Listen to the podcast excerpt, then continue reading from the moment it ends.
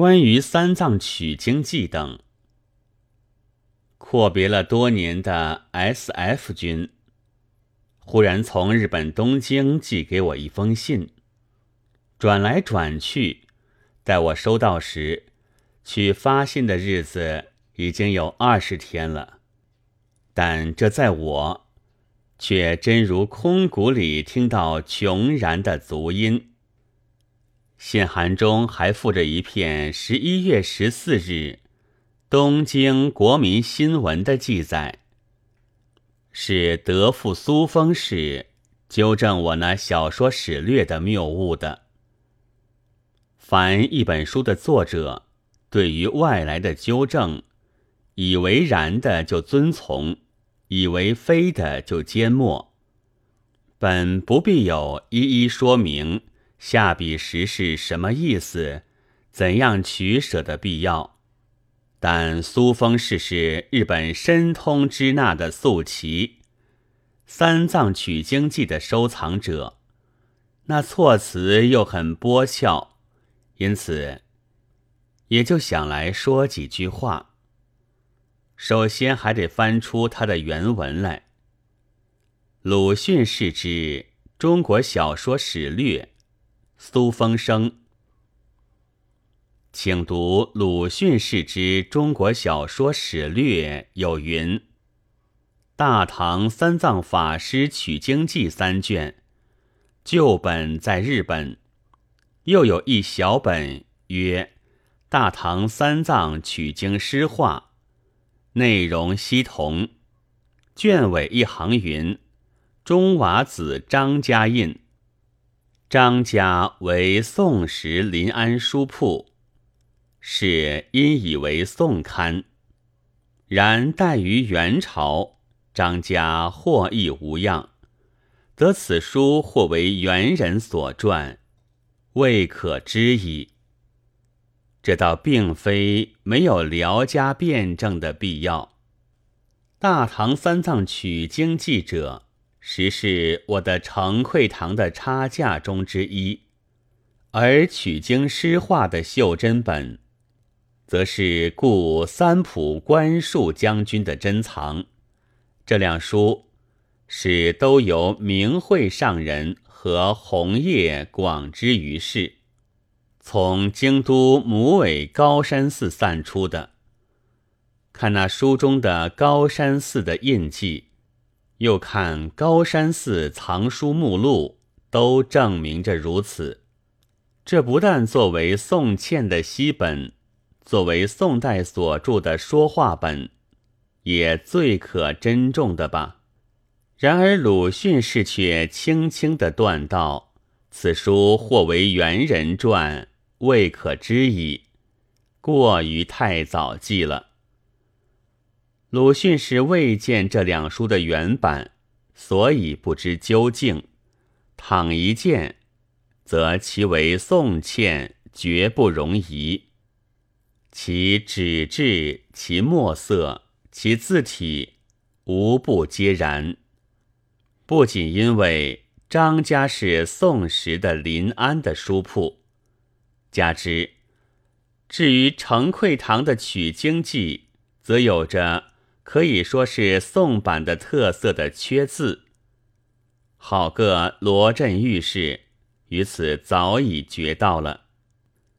三浦本。程溃堂本皆为高山寺旧藏，而程溃堂藏取经记刊刻尤精，书中经字作经，静字缺墨笔，改意宋茜也。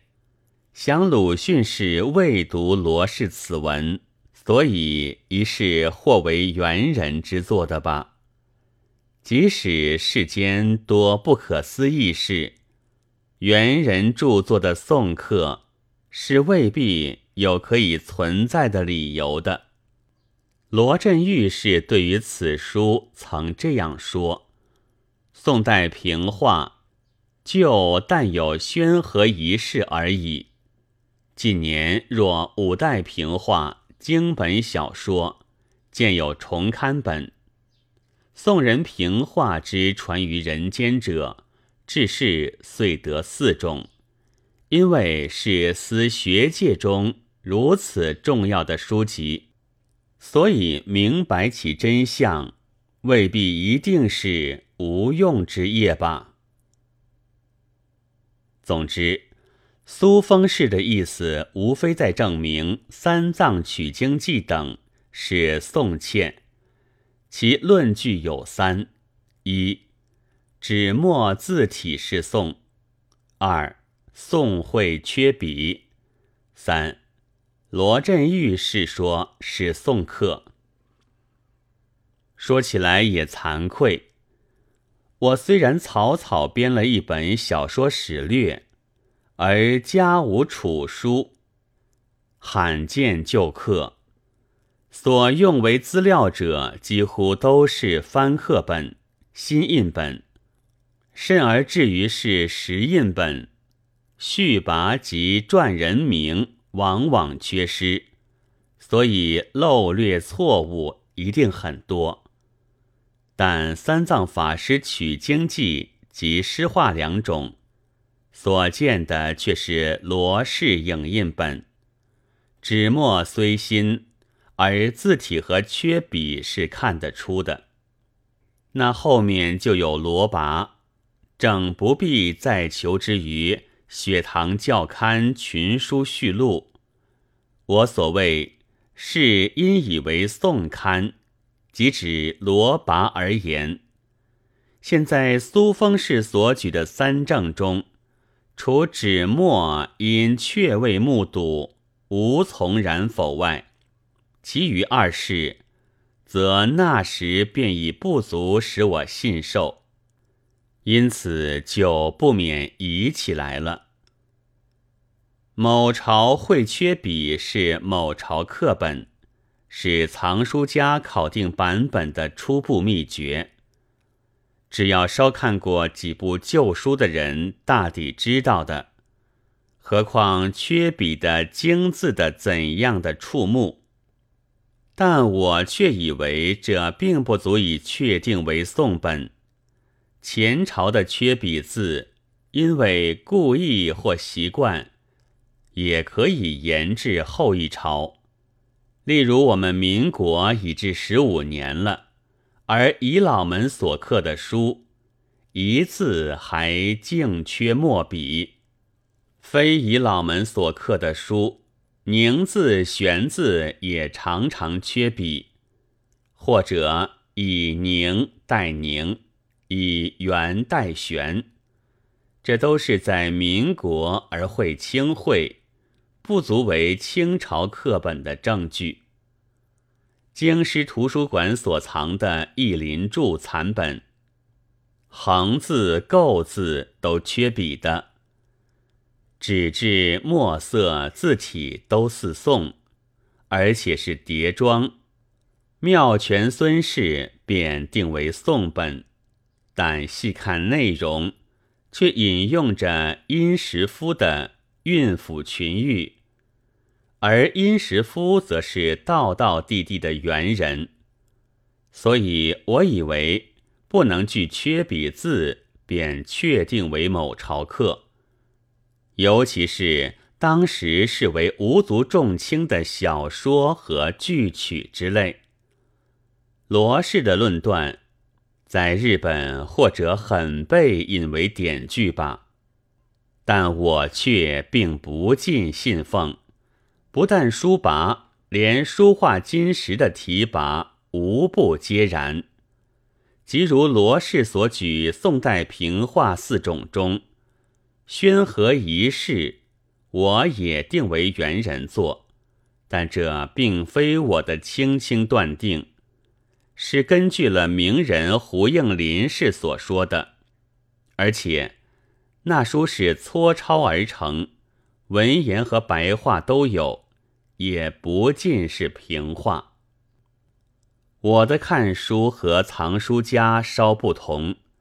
是不尽相信缺笔抬头以及罗氏提拔的，因此那时便疑，只是疑，所以说或说未可知。我并非想要唐突宋茜和收藏者，即使如何扩大其冒昧，似乎也不过轻疑而已。至于轻轻的断定，则待未也。但在未有更确的证明之前，我的疑是存在的。待证明之后，就成为这样的事。鲁迅疑是原客，为元人作；今却是宋茜，故为宋人作。无论如何，苏轼峰所预想的原人著作的宋版，这滑稽剧是未必能够开演的。然而在考辩的文字中，杂入一点滑稽轻薄的论调。美容易迷眩一般读者，使之失去冷静，堕入垢中。所以我便译出，并略加说明，如上。十二月二十日。